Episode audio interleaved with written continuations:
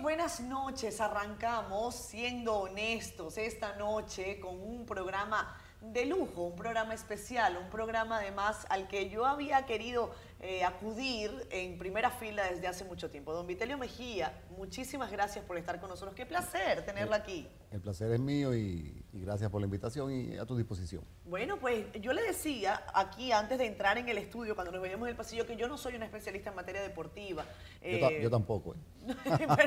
bueno, pero usted lo hace muy bien para no serlo. Don Vitelio Mejía, dice usted, que usted se ha graduado este año con honores. Eh, una liga de béisbol profesional que es la pasión del dominicano, a la que acudimos un año muy particular, como, como el mundo entero, en pandemia. Y no solamente que salimos victoriosos, sino que además nos llevamos la Serie del Caribe. Así, que en mejor momento usted no puede venir a este programa. Pienso que es un momento importante, histórico, no en términos personales, sino en, términos de la liga como colectivo. Y en términos del béisbol como pasión nacional, como usted lo define la liga es un colectivo donde están las seis franquicias, eh, los seis equipos que la componen, sus presidentes, sus gerentes, sus jugadores, sus eh, personal de operaciones. Y la liga simplemente es una oficina operativa que los organiza, los regula, incluso a veces hasta los sanciona. Y el trabajo de ese colectivo es lo que ha dado este resultado. Pero eh, las cosas de Dios son misteriosas porque nosotros venimos haciendo este entrenamiento desde el año 2017 nosotros asumimos la presidencia de la liga. Y digo nosotros, eh, no por la terminología que usan los políticos, sino porque nosotros somos un grupo de trabajo, donde yo soy la cabeza. Asumimos la presidencia de la liga en el año 2017 y empezamos con un problema de lluvias. El último juego de esa temporada, por efecto de las lluvias, lo terminamos a las 12 de la noche con un avión encendido en el aeropuerto para escoger el equipo que iba al otro día a la Serie del Caribe. Luego se quemó el estadio. Se quemó el estadio, yo recuerdo eso. hubo mucha dificultad. Entonces es como un entrenamiento que Dios te va dando para darte las herramientas de que cuando llegue el problema serio, porque yo creo que ni, no solamente para el béisbol, para el mundo entero y muy especialmente para países como el nuestro, eh, nunca se podía pensar que podíamos vivir una tragedia como esta. Y ese fue el gran reto, o sea, un tiempo donde, un año donde al dominicano, a ese mismo dueño de la pasión del béisbol se le había negado prácticamente todo, nosotros teníamos que dar el paso adelante y que por lo menos el béisbol, el dominicano lo tuviera como un, atenuante, un aliciente, una, forma de, salir del estrés de la pandemia. Y con la gracia de Dios lo logramos. Yo pienso que, se puede, pienso y quisiera hacer ese llamado. O sea, la actividad que la Liga ha desarrollado sobre la base de cuáles son sus responsabilidades sociales debe ser un llamado para otros sectores deportivos, culturales, comerciales, de que no podemos estar de rodillas frente a la pandemia, que hay que hacer el esfuerzo, hay que dar un paso adelante y, ser solidario con, el pueblo dominicano que necesita que cada quien haga su esfuerzo para que esto pase de la mejor manera posible y podamos llegar un día a estar como antes, felices y contentos y abrazándonos, que al dominicano le gusta mucho abrazarse. Usted ha empezado de qué bueno que haya sido así, que hayamos arrancado esta conversación como de ahora hacia atrás. Eh, porque bueno, es parte de, una historia y usted no está nada más en la, en la liga eh, desde el 2017, usted tiene muchos años allí batallando y, además muy vinculado. Eh, al, tema, al tema del deporte. Pero, don Vitelio, en el momento en el que ya la liga estaba andando, me refiero a la liga local, a la liga invernal, cuando se presentaron los primeros casos de COVID-19, esto es lo que no se dice. ¿Qué pensó? Usted se puso la mano en la cabeza porque usted habla de optimismo. Sí, pero hay un momento de preocupación. ¿Qué se hace en ese momento? Sí, mira, eh, lo primero es ser responsable. Nosotros, eh, se podría pensar que empezamos a trabajar en noviembre o unos días antes. Nosotros empezamos a trabajar este tema desde el mes de marzo. Okay. Cuando el 7 de marzo hicimos el juego de sprint training, yo creo que una experiencia inolvidable para los dominicanos que aman el béisbol Nunca pensábamos que siete días después íbamos a estar eh, inmersos en esta situación, entonces hubo que cambiar todos los planes. Nos fuimos, eh, fuimos trabajando arduamente, muchas horas diarias, pero cada vez que teníamos un escenario posible montado, se disparaban los índices. Y entonces había que reformular. Llegó un momento, ustedes lo recordarán, que hubo como una estabilidad en los índices de contagio. Entonces, a revisar un poco, volver atrás y tratar de ser más optimista todavía. En el momento que ya teníamos todo eso planificado, se dispararon de nuevo los índices a planificar. Entonces, eh, sabíamos que corríamos un riesgo. Eh, establecimos protocolos, eh, incluso nosotros como liga importamos un supervisor de MLB internacional para estar seguro que las cosas se hacían conforme a los protocolos, pero sabíamos que iba a haber un impacto. Entonces, si usted me pregunta qué yo pensé, bueno, me sentí muchas veces abrumado en el sentido de que cuando te llega un correo de la doctora Laura Mora, que era la que empezamos con pruebas semanales y después eran pruebas interdiarias. Entonces, cada vez que tú recibías en la noche un correo que te llegaba de eh, doctora Laura Mora, resultados. Hasta que tú no abrías ese correo lo leías. O sea, tú vivías 10 años de tu vida. Entonces al final, pues digo como al principio, con la gracia de Dios, el trabajo de los médicos de salud pública, la disciplina de los jugadores. Pónganse a pensar el plantel de jugadores que tiene cada equipo, son seis equipos. Llevar a estos muchachos que están concentrados en su juego, en sus prácticas, a, estar interdiario, sentado en una, en una en una mesa, en una silla, con un personal de salud pública haciéndole la prueba PCR. Entonces, e, esos fueron momentos difíciles, pero también es lo que te dan como el, impulso necesario. Yo pienso que todo lo que hay que hacer es trabajar, ser responsable, ser disciplinado, y los obstáculos son para, para vencerlos. Y Dios te da las herramientas y no te da más eh, eh, cruz que la que tú no puedas cargar. Nosotros salimos bien por la gracia de Dios. Y nos fuimos entonces a México con esa inspiración. Además, un equipo como las Águilas Ibaeñas, usted y yo somos escogidistas. Bueno, yo eh, siempre fui escogidista, ahora yo soy fanático de los seis equipos y de que las cosas caminen bien en la temporada. Y de las cosas que más me satisface es saber que en los últimos años hemos estado alternando los campeones. Ya eh, no es, está bien, está bien, don Vitelio, está bien. Yo, yo, le voy a decir que está bien, pero yo, bueno, yo soy escogidita. Aunque hayan ganado las águilas, yo dije que, bueno, perdieron el escogido, pero yo estoy aquí en un programa, en Despierta con CDN, que todos son aguiluchos y además son todos de Santiago. A mí no me luce decir que yo le voy a otro equipo, porque entonces esa gente no me brinda buen café, me pone sal en el café en la mañana.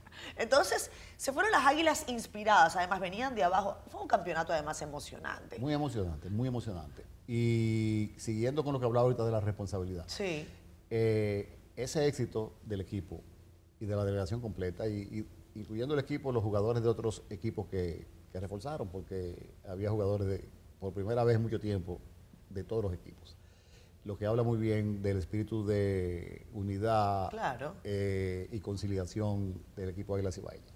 Entonces, por ejemplo, nosotros llegamos a, a Pazatlán con una delegación 53 eh, miembros de la delegación del equipo, la delegación de la liga, incluso con nosotros en, el, en ese mismo charter se fue el tour de fanáticos, 35 personas, 40 personas, y todos eh, llegamos con la prueba hecha por salud pública, negativa, todos fuimos negativos en la prueba que se hizo al llegar, todos fuimos negativos al tercer día de, las fechas de inicio que se hicieron las pruebas y todos salimos negativos eh, en el mismo charter el, de la prueba que se hizo el domingo para lunes. Entonces, eh, ¿qué quiere decir eso? Que hubo disciplina. Disciplina de todo el mundo. Los jugadores eh, estuvieron concentrados en lo que tenían que hacer, en jugar pelota, en cuidarse. No tuvimos ningún caso. Hubo un par de delegaciones de otros equipos que, tuvieron uno o dos casos. Nosotros no tuvimos ningún caso positivo. Y eso quiere decir que nosotros fuimos a lo que teníamos que ir, a jugar pelota y a traer un campeonato. ¿Por qué Dominicana es el campeón con más títulos. ¿Por qué? Porque cuando uno ve esos números, uno dice, wow, pero qué desbalance. Bueno, que esto es sencillo. Eh, se tiene como un cliché, se tiene como un cliché eh, que gana el mejor. Sí. Y eso es lo que pasa siempre. Siempre gana el mejor y eh, al final el de mejor desempeño va a ser el campeón.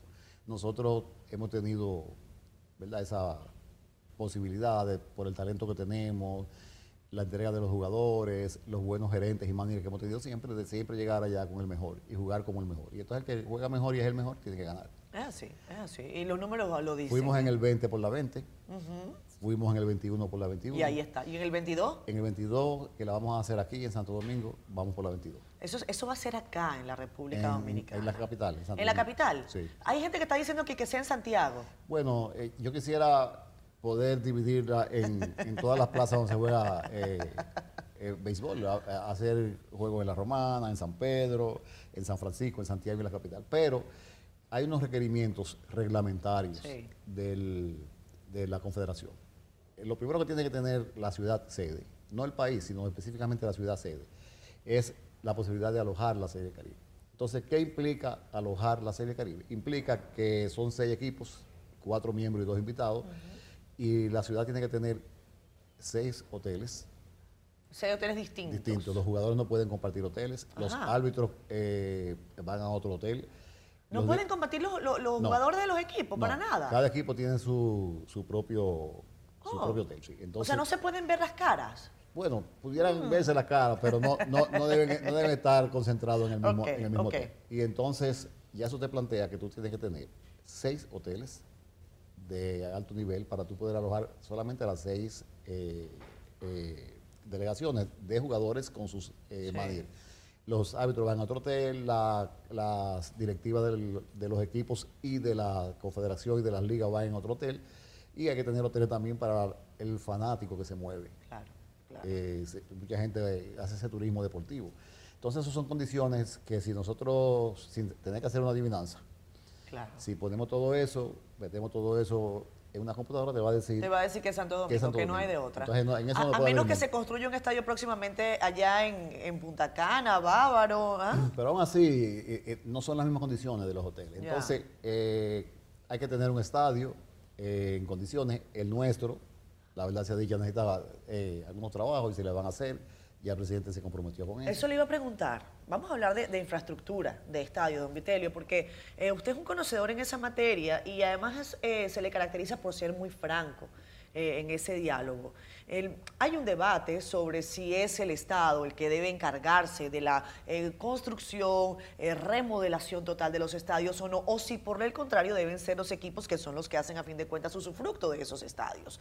¿Cuál es su perspectiva? Y sobre todo, más de lo que usted puede opinar, ¿cuál es el consenso al que se ha llegado? Porque a fin de cuentas hacen falta resultados. Sí, eh, en el algo del béisbol, cuando a un bateador le ponen el lanzamiento en el centro. Se la puse bombita. Sí, Ah. me la puso porque es un tema que siempre me gusta tocar y, y- generalmente no, no te lo preguntan.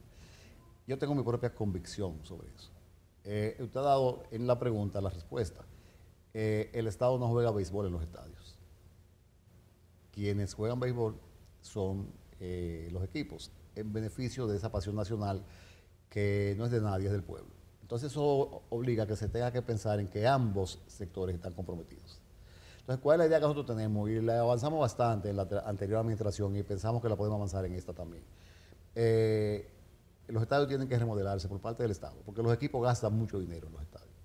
Yo le puedo decir que cualquier equipo de eso, eh, en un año se gasta 20 millones de pesos en mantener el, estado, el estadio, incluyendo el terreno adecuado, para que podamos tener el torneo. Entonces, eh, hay unos patronatos en uno de los estadios que administran los estadios. Entonces, ¿dónde debemos llegar? Los estadios deben ser objeto de una eh, remodelación, mejoramiento, no un mega estadio. Nosotros somos un país para un mega estadio, nosotros somos un país pobre. Y tenemos cinco estadios donde se juega béisbol, no uno solo. Claro. No necesitamos una inversión de 50 millones de dólares en un estadio. Necesitamos una inversión más moderada en todos los estadios. Entonces, una vez remodelados los estadios, el mecanismo que yo sugiero y he sugerido siempre es el del fideicomiso o la concesión, Ok.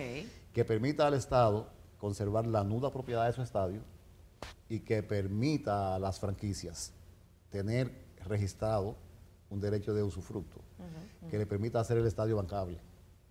Yo no puedo ir como equipo de la capital, equipo del Cibao, equipo de San Francisco de Macorís eh, o equipo de San Pedro a un banco a decir, mira, yo quiero remodelar el estadio y lo voy a pagar con los ingresos del estadio. No puedo porque eh, yo no tengo un título sobre esos derechos. Entonces, el Estado conservaría su nuda propiedad y los, las franquicias podrían hacer prendable o, o hipotecable esa- ese derecho y hacer de los estadios no un negocio lucrativo, sino un negocio autosuficiente para administrar el estadio. En el que todo el mundo gane. Por ejemplo, eh, una torre de parqueo. Claro. Si una franquicia tiene, en el caso de la capital, por ejemplo, su, su fruto registrado, puede hacer un negocio con alguien que quiera hacer una torre de parqueo en beneficio de los fanáticos y que se, se- la garantía sea en los propios derechos sobre el estadio. Entonces, yo creo que ahí es que tenemos que llegar. Tenemos que llegar a un punto donde, y bueno, ahora hay un marco legal que antes no lo- cuando yo salí con la idea, el marco legal de la alianza público-privada no lo Exacto, ya, ya tenemos Ya alianza. tenemos el marco. Bueno, Sigmund Freud, ponte en eso. Eh, no, no te lo, no te lo mando a decir con nadie. Oye, vámonos a la pausa comercial y ya regresamos con más. Don Vitelio Mejía, hablando de la pasión nacional, del béisbol. Hay dos pasiones, dicen acá en la República Dominicana. La política y el béisbol. Vamos a quedarnos con el béisbol.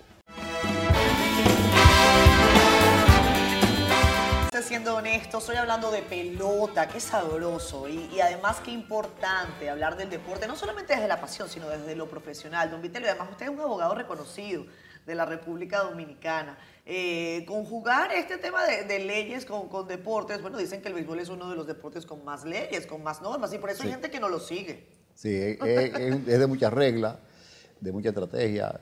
Yo pienso que el béisbol es una especie como de ajedrez en el terreno. Exacto. Sí, es apasionante, es apasionante. A veces no hace falta que usted tenga tantas condiciones físicas. Si usted batea bien y la pone allá, raya allá arriba, pues bueno, usted puede No, y, es el único deporte eh, donde usted se desempeña un tercio de lo eh, perfecto y es excelente. O sea, el jugador que de cada tres veces que va a batear downhill eh, es excelente. Eso, es un dato que yo no me lo sabía. Sí, usted, usted te batea 300, 333 y es un excelente pelotero. Es cierto. Eh, en poco deporte usted puede acertar una de tres y, ser catalogado como bueno. Mire, usted, hablamos en la parte anterior, qué interesante. En la parte anterior hablamos del tema de la infraestructura, de, los estadios, pero los estadios per se no son béisbol. El béisbol, y usted lo dijo cuando usted tomó la administración, por decirlo de alguna manera, de la Lidom, eh, tiene varios componentes. En principio, por supuesto, eh, la fanaticada y en segundo lugar también allí están los peloteros. O no sé si en primero o segundo lugar, qué es primero, qué es después. Pero hablemos de la fanaticada, de cómo esos estadios se llenan de vida, que a fin de cuentas es a eso a lo que vamos. Llenar de vida un estadio requiere de mucha voluntad. Y usted ha dicho algo importante, República Dominicana es un país pobre. ¿Por qué no se llenan los estadios? Yo, vengo de un país como Venezuela, los estadios están abarrotados permanentemente, aunque haya crisis, pero esos pueden ser consideraciones económicas de otra índole. ¿Por qué aquí no se llenan los estadios? Eh, hay varios factores, eh, porque a veces se llenan los estadios. Entonces, eh, el béisbol sigue siendo la misma pasión de siempre, pero ha ido evolucionando. Eh, el béisbol ahora tiene competencia con otros deportes y con otras actividades múltiples. Entonces, ¿qué es lo que nos falta a nosotros por hacer? Y aquí yo hago una confesión eh, como liga, y tenemos que trabajarlo. Es, y conecto con la pregunta anterior, es hacer de la experiencia en el estadio una experiencia agradable para el fanático y su familia es convertir los estadios en, instalaciones y actividades friendly para la familia. O sea, que la familia no solamente vaya a ver el juego, que de por sí, si en una familia de cuatro hay uno que no es muy fanático, se va a aburrir eh, en lo que entiende el juego. Pero eh, el concepto moderno de llenar los estadios tiene que ver con otras actividades y que sea una eh, atracción que el fanático vaya al estadio, disfrute el juego y pueda compartir en familia. Entonces, ¿qué hay que hacer para eso? Varias cosas. Lo primero es tratar de adecuar los estadios, hacerlos cómodos, parqueos, eh, instalaciones cómodas, eh, ampliar la variedad de cosas que se ofrecen, comidas, eh, bebidas, seguridad y sobre todo actividades que motiven a la familia. incluso en, algunos estadios de Estados Unidos usted se pone a ver los juegos por televisión y hay gente que va y ni siquiera entra al estadio. Exacto. Ah, se hace, un, hace un barbecue, hace un, eh, se juntan en, el terreno de exterior del estadio y ahí se disfrutan el juego. Entonces, aquí hay que hacer cosas y hay que eh, no solamente llevarle buen béisbol, que eso sí lo podemos decir, lo estamos eso sí lo tenemos de sobra. Ahora hay que motivar al fanático a que se sienta cómodo. ¿Qué tan lejos estamos de eso, No, no, yo, ¿qué tan lejos? Yo pienso que después de que el presidente esta semana eh, comprometió su palabra, ¿verdad? En que los estadios van a ser readecuados, yo pienso que estamos bastante cerca, muy cerca de eso. Hablemos de los peloteros también. Usted decía en sus palabras iniciales que, bueno, primero decía usted que iba a tener un buzón de sugerencias. Eh, se, creó. Sí, es que se creó. Se creó. Y, se, y se ven cosas interesantes. Por ejemplo, cosas que yo nunca había pensado. ¿Qué, es lo más raro que le han dicho a usted una sugerencia de esa? Eh, bueno, hay gente que se va un poco de la mano y, te sugiere cosas que tienen que ver con lo deportivo. Ok. Eh, que por qué solamente ganan las águilas y el liceo y ese tipo de cosas. Pero hay gente, por ejemplo, eh, cosas que yo nunca había pensado, que se te van. ¿Por qué no hay una mesa de, cambiar un, niño en, en los baños públicos? Claro alguien te pone en los baños de mujeres. Ah, conmigo usted hubiese perdido esa, ese ticket, como hubiese tenido que ir de una vez. Eso le escribió una dama. Pero otra dama, que fue lo simpático, eh, y en dos estadios diferentes, o sea, no, no, conectados. Escribía lo mismo, pero este escribía, que me parece muy, muy, a, la, muy a la época, que debía ser en los dos baños. De acuerdo. Por si, o sea, en otras palabras, si la mujer se quería quedar eh, viendo el juego, viendo el que juego, el papá lo pueda que cambiar. papá vaya y cambie el niño. Y- Entonces, y, lo hicieron, lo, sí, lo sí, colocaron. sí, ah, qué bueno. Qué bueno. Esas funciones, sugerencias son siempre interesantes y también la conexión con redes sociales, esa sí, interacción. eh, eh, yo soy muy abierto a ese tema y ¿Usted al tiene Instagram, Twitter? eh, no soy muy dado a eso, no. Pero tengo un equipo que sí está al tanto de eso, porque eso es un arma de doble filo. Entonces, eh, nosotros sí, yo mantengo una buena y abierta eh, en relación con la prensa. Eh, me nutro mucho de la prensa porque mucha gente se siente mal cuando critican a uno, critican la gestión o cosas que uno hace o dejó de hacer. Pero básicamente, y lo confieso, eh, así como yo voy llevando mi agenda. Porque generalmente la prensa está más cerca de- del corazón del fanático que nosotros. Y entonces, eh, cuando te viene una crítica, te viene una... Tú tienes que sentarte, analizarla y mejorarla, no, no, no sentirte mal porque te están criticando. Este programa se llama Siendo Honestos y yo voy a aprovechar ese momentico y esa reflexión para preguntarle si quizás en estos, eh, en estos años, que no son tantos, al frente desde el punto de vista personal, pero ya usted estaba allí en la Lidón, eh, ¿haya usted tomado alguna decisión de la que no se sienta tan orgulloso? ¿O al contrario? Bueno, yo eh, pienso que no. Pienso que todas las que, las que he tomado y las que he dejado de tomar. Porque muchas veces se mide, uno, uno se autoanaliza sobre las cosas, decisiones que tomó. Sí.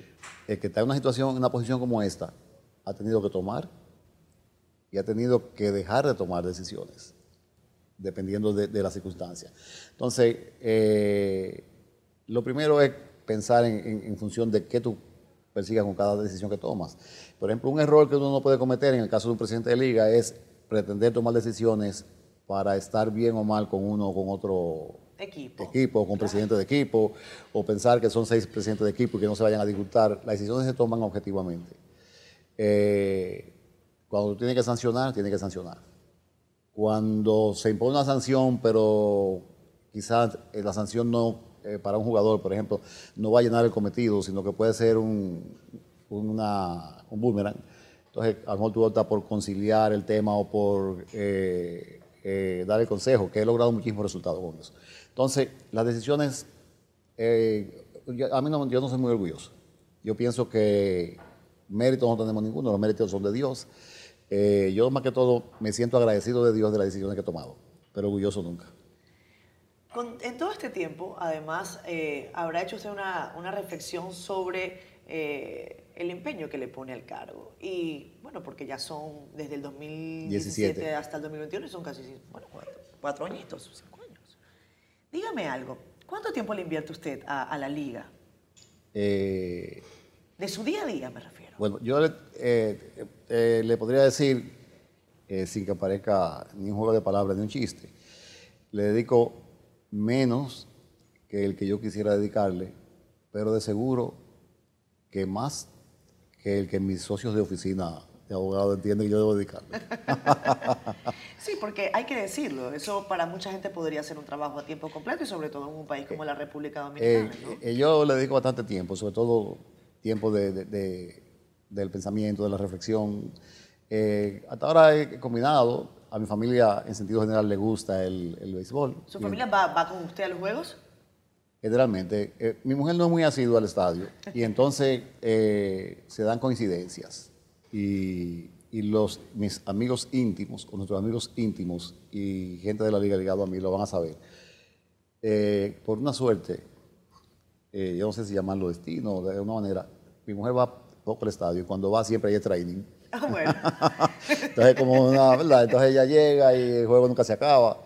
Entonces, pero siempre solidaridad, siempre lo compartimos en familia y eso me permite combinar una cosa con la otra. Porque si no tuviera seguimiento, pasión de la familia por el deporte eh, y por el béisbol, fuera muy difícil, porque son de las cosas que uno nunca quiere transar. Distanciarte de la familia por ningún tipo de actividad. Así es. Y, en toda esa evaluación después, eh, no solamente de la familia, sino de la gran familia que después le queda a usted, usted ha dicho, nosotros somos un equipo y, y, también el país evalúa eh, la gestión de la Lidón, yo creo que con un sentido de pertenencia como pocos, como pocas instituciones del país. Dicen los que saben de, de- de pelota que todo el mundo sabe eh, batear o quechear o lo que sea desde las gradas, pero hay que estar allí en el No, y, terreno de y ma- y manillar también. Exacto. y, presi- y presidir la liga. y presidir la liga. todo el que te para en el estadio tiene la solución, eh, generalmente desde la óptica de lo que él entiende que a su equipo le va a convenir. Me refiero a los fanáticos. En la liga hay un gran equipo, un gran equipo de trabajo. Eh, el liderazgo no es, tú no puedes ser solamente el jefe, tiene que ser el líder también. Hay que saber delegar, nunca la responsabilidad, pero sí eh, las funciones. Y eso nos ha permitido establecer a la liga como una buena marca. Antes, eh, y aquí los muchachos que, están aquí en, la, en la prensa deportiva lo saben, el Lidón no existía antes. Para tú te referirte al Lidón, tenías que referirte a la Liga de Béisbol Profesional de la República Dominicana. Así es. Y la Liga, y la Liga, eh, ya Lidón es una marca. Es una marca reconocida, establecida, tiene un valor, eh, y es un valor arraigado en lo que hemos hablado desde el principio en esta entrevista, en esa pasión del dominicano por el béisbol, que nace con ella, porque aquí el niño cuando nace ya tiene su equipo, el papá le dice usted de tal equipo. Y es una marca el béisbol y una pasión que marca un niño de 5 o 6 años, empieza a tener pasión por la el béisbol y ese niño se convierte en un anciano de 90 y sigue siendo apasionado del béisbol. O sea, eso no se deja nunca ni se cambia de equipo. El dominicano puede cambiar lo que sea. Se puede divorciar, puede sacar un hijo de su casa, se cambia, se cambia de trabajo o de partido hasta político. de partido político. Hasta de partido No, político. Bueno, pero hasta ya suena como que eso es una cosa rara, pero en estos tiempos eso es muy común. Sí, pero de la pelota, eh, primero muerto que deja su equipo. Usted me habla de, de esas experiencias. Evidentemente usted no tiene 90 años, pero sí tuvo 6. Y yo quiero preguntarle, ¿cómo recuerda usted el béisbol cuando usted tenía 6 años? ¿Cómo era Bueno, ese eh, eh, es, una, eh, es una pregunta que viene con una carga emotiva para mí. Porque yo fui precisamente con seis años, la primera vez al estadio. Habíamos venido de, de Baní, que es mi provincia, de Peravia. Baní es la ciudad, Peravia es la provincia. Mi padre siempre fue un gran fanático del béisbol, incluso fue dirigente de béisbol en, la provincia. Y con seis años yo fui eh, de la mano con él la primera vez al estadio. Eh, recuerdo que vivíamos en el Sánchez de la Fe, cruzábamos a pie, eh, porque quedaba cerca del estadio. Y de las cosas que más compartí con, con mi padre fue el, el béisbol. Era un apasionado y lo extraño. Extraño mucho esa época y extraño mucho que cuando eh, los padres valoramos mucho eso. Que cuando me ha tocado estar a nivel dirigencial de una pasión que él amó tanto, que él no haya estado ahí para verlo. Eso me, da un poco de, de tristeza. Usted sabe que yo tengo una fotografía mía que, bueno, mi papá que le va a los Leones del Caracas, eh, él cuando yo nací me buscó un uniforme de los Leones del Caracas y me lo, me lo puso. Pero resulta que yo soy magallanera, yo he decidido llevarle la contraria de por vida. Así es, a veces somos los hijos. En el caso de su familia, le siguen en la cultura, eh, de, sobre todo en la pasión de- del béisbol, pero también siguen su equipo sin que me diga cuál es. Bueno, eh, ya no. O sea, ¿ya no se hereda eso? No, eh, mi papá era un escogidista enfermo. Eh, nosotros éramos, todos los hermanos, éramos simpatizantes del escogido eh, de dedo. Mi papá ese día que me llevó el play me dijo cuál era mi equipo Ya está. y me dijo cuál no era mi equipo, por una rivalidad que había. Eh, y eso se va llevando en la sangre. Ya eh, eh, con el, este cambio, ya uno está al frente de la liga, mi familia me apoya mucho en- en- y se preocupa mucho porque las cosas salgan bien. Parte de mi familia se ha incorporado, incluso antes que yo, a la liga a trabajar en operaciones de béisbol. E incluso eh, mi hijo menor es gerente general de los gigantes del Cibao. Así es. Y entonces él, de lógica, quiere que su equipo gane y el resto de la familia quiere que yo salga bien. Y, y ahí no hay tensión con su hijo y usted No, no, no, es muy- él es muy profesional, yo también. eh, la relación no se liga y... ¿Y no se bromea? No, Ah. no, no. Eso no Eh, se relaja en la casa. No, no, ni, ni, ni- ni hay esa interacción. Eh, él hace su trabajo, yo hago el mío y para mí él es un gerente como otro cualquiera y cuando hay que hacer algo en ese equipo también se hace. Pero ya yo te diría que el círculo íntimo de mi familia Sí. está más comprometido en, en saber que las cosas anden bien en la liga y, y que uno salga más o menos airoso de este compromiso. Don Vitelio, usted ha estado reflexionando también junto a parte de su equipo sobre una liga de verano. Y a mí me parece muy interesante porque la propuesta es que aquí haya béisbol todos los días, de a mucho, para escoger. Cuénteme por favor sobre esa iniciativa. ¿Vamos a tener liga de verano este 2021? Bueno, la vamos a trabajar. Eh, ayer conversaba con eh, los directivos de la Federación de Béisbol, porque es un proyecto conjunto. Sí. Eh, la Federación Dominicana de Béisbol tiene su liga de verano del Cibao. Hay unos seis equipos. Nosotros tenemos la liga de invierno con seis franquicias. La idea que tenemos es eh, organizar eh, una liga de verano eh, con ambos componentes e incorporar algunas provincias más de entrada. Y llegar un día a tener una liga nacional de verano que nos implique dividirla en circuitos. Pero por ahora la idea que tenemos es la siguiente. Nosotros tenemos, hemos hablado del principio de la pasión. Entonces, la pasión no puede estar eh, limitada a tres o cuatro meses de Está año. claro. Eso por un lado. El fanático quiere ver pelota el año entero. Por otro lado, nosotros tenemos una cantera eh, inmensa de peloteros que o se quedan sin trabajo en el verano o tienen que irse a trabajar a otros países. Eh, nosotros tenemos que fomentar propiedad de, la pertenencia de los peloteros. Tenemos que fomentar árbitros, técnicos y generar una economía eh, en la provincia a través del desarrollo del béisbol en verano. Eh, yo eh, digo, y lo digo sin, sin ningún temor, que si a mí me preguntaran por qué yo quisiera ser recordado eh, cuando pase mi tiempo en la liga es por haber desarrollado la liga de verano. Porque lo otro, muchas cosas han mejorado, pero es algo que ya tiene 100 años haciéndose. Claro. Eh, yo pienso que el próximo paso para el béisbol es una liga fuerte de verano. Usted dijo árbitros. ¿Y si yo le digo mujeres árbitros? ¿Es posible? Sí es posible. ¿Podemos Pod- soñar con Podemos. eso? Yo incluso, nosotros tenemos una academia de árbitros que ya ha empezado a dar resultados. Tenemos los primeros egresados, funcionó un año, el año si- siguiente que era este, tuvimos que abortarlo por el, el tema el del COVID, sí. COVID, pero de esos árbitros de la primera promoción ya hay dos que están en Estados Unidos. Y no hay restricción para las mujeres. No, Pueden ir. Pueden ir. Eh, creo que la mujer sería un- ser- las mujeres serían buenos árbitros. Yo porque- pienso que sí. sí. Yo pienso que sí.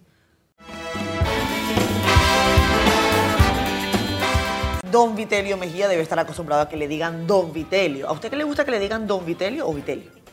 Como se sienta el otro cómodo. Como usted ha sido tan formal y me ha llamado usted, pues yo lo llamo usted. Además, bueno, eh, entiendo que así debe ser. Eh, don Vitelio, ¿usted no está de acuerdo con el asunto de las bailarinas en los estadios? No, Para nada. para nada. ¿Eso va a cambiar? Ha cambiado mucho. Ok. ha cambiado mucho.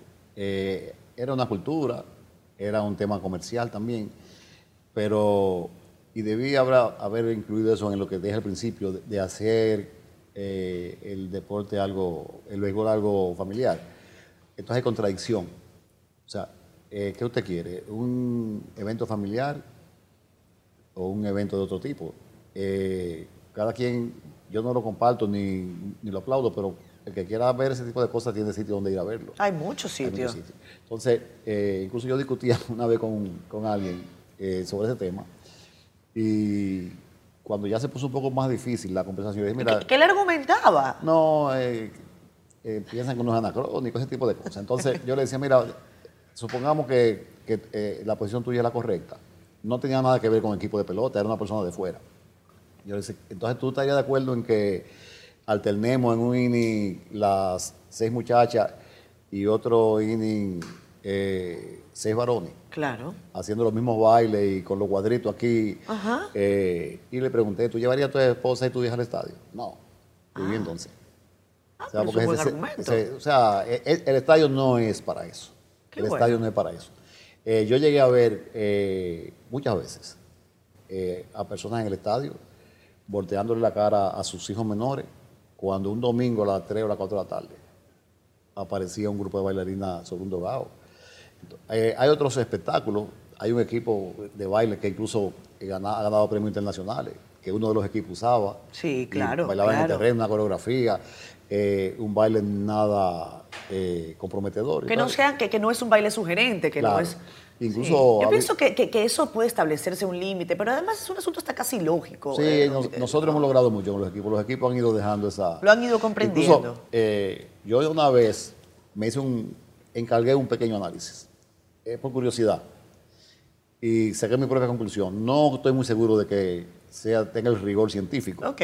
Pero llegué a la conclusión de que cuando el equipo estaba home club, cualquier equipo, eh, tenía menos rendimiento. Ah, Y usted me pregunta por qué. ¿Por y cómo qué? te digo una cosa con la otra. Que, eh, vuelvo y digo, puede ser la necesidad de tener un argumento, pero pudiera tener algún rigor. El equipo está en su casa y tiene las bailarinas encima del lugar. Y usted ve los peloteros así. Cuando está de visitante en otro estadio, exacto. el visitante está pendiente Lo- de la bailarina y, el equipo está pendiente del terreno. Está pendiente de lo suyo. Bueno, eh, po- podría tener algo, algo de rigor. Hablando de, de rigor, la, la posición de la, de la presidencia de la liga eh, implica una relación muy delicada para un país que ha dado tanto para la pelota, que es la relación estrecha con la Major League Baseball. Eh, y precisamente hay momentos de, de tensión, hay momentos en que todo está bien, estamos de, de- de buenos Sí, amigos sí. y todo está perfecto, pero hay momentos de dificultad. Y, y yo quisiera que usted me, si es posible, me adelantara o me explicara, o me contara, cómo fue ese momento de tensión cuando ocurrió, por ejemplo, el evento de David Ortiz. Eh, esa, hubo llamada de la Major League Baseball. ¿Qué pasó allí? Eh, eh, generalmente la relación entre la Major League Baseball y las ligas invernales, entre ellas la dominicana, se maneja por el filtro de la Confederación del Caribe. Sí. También hay interrelación directa, pero no para temas personales que tengan que ver con... Ahí no- ahí no suena el teléfono de de don Vitelio. no. Eh, son pa- para temas operativos, temas que interesen a- a- al desempeño deportivo de sus jugadores, a las condiciones en que sus jugadores están jugando. Y para ese marco, eso se, se dirige por un marco de, que es un acuerdo de invierno, se llama Winter League Agreement, que es firmado por las- la Confederación y las ligas con la MLB y establece las reglas. Eh, cuando yo asumí la presidencia de la liga, eh, llegué con un concepto claro, que a mucha gente no le gusta. Eh, mucha gente entiende que la MLB es casi como la parte contraria, el versus, Sí. el liga versus MLB. Y, y, y no es así.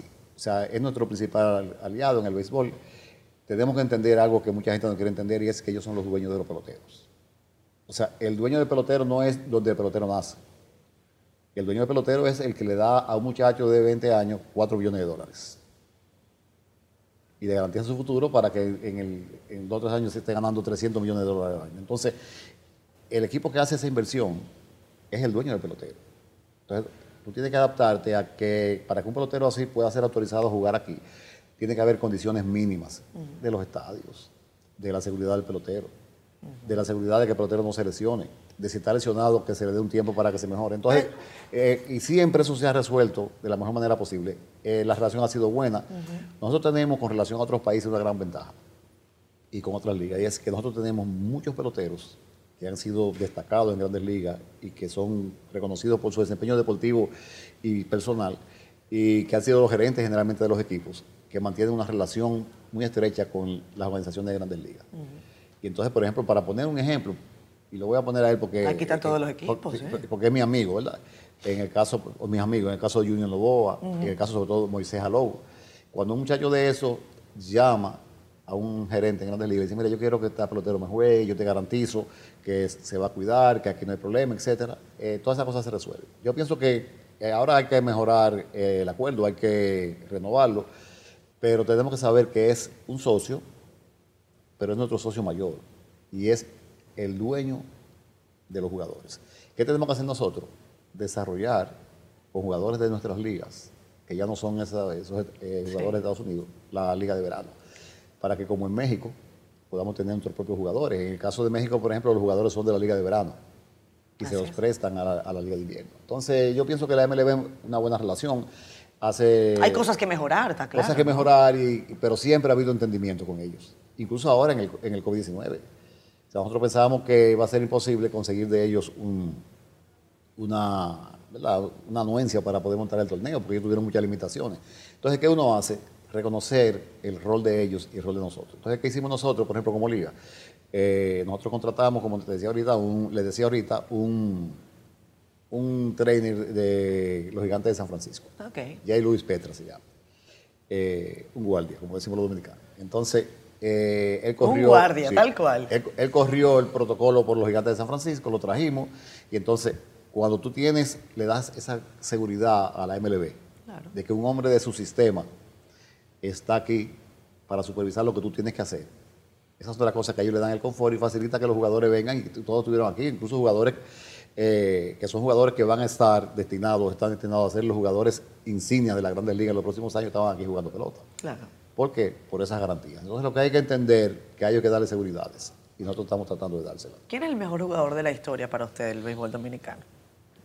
Eh, yo siento mucha admiración por dos jugadores, independientemente de que quizás después los muchachos con un poquito más de preparación física tengan mejores números.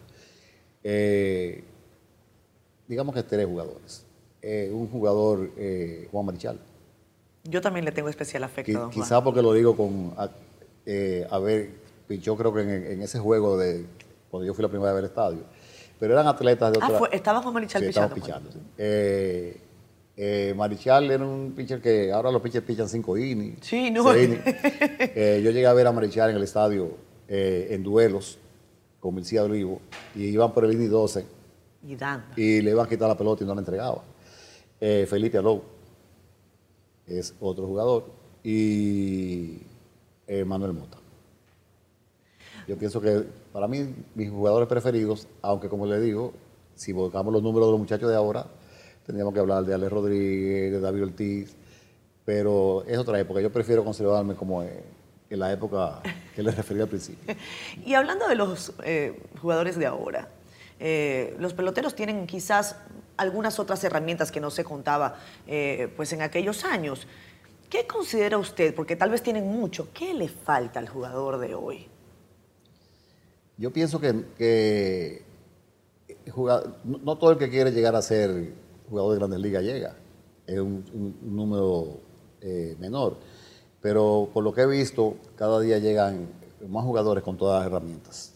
O sea, ha habido aparentemente, a decir aparentemente, eh, ya un trabajo más científico. Sí, es más científico, total. Más científico. Y entonces es evidente que los jugadores llegan eh, con muy poco que aprender. O sea, llegan formados. Los jugadores llegan curaditos. Y con todas las herramientas. Y por eso usted ve muchachos de la edad de, de Tate Junior o de la edad de, Juan Soto, eh, que salen, incluso en el caso de Soto, a un juego de, serie mundial y se comen el escenario. Así es, así es. Entonces yo pienso que... es una estrella, por cierto. Sí. Son muchachos que, que van a mantener por mucho tiempo eh, el prestigio del béisbol dominicano en alto. Yo pienso que sí. Y, yo sé que República Dominicana va a dar muchos frutos más en, la pelota, porque tal y como usted ha dicho, eso es ciencia, eso es un numerito allí establecido. Lo que también es ciencia es lo que yo le voy a comentar a continuación. Los muchachos de acá de la producción me tienen guardadita una gorra de un equipo que también científicamente tiene tantos años que no gana en Venezuela que yo quiero que usted le pase la mano a ver si se gana, aunque sea un campeonato. Yo se la traje para regalársela. No es mi equipo, es el equipo de mi esposo, los tiburones de la Guaira. Ah, y dicen, bueno, en Venezuela nosotros le decimos pava. Tienen una pava, yo no sé cuántos años, son, son más de 30, yo estoy casi segura.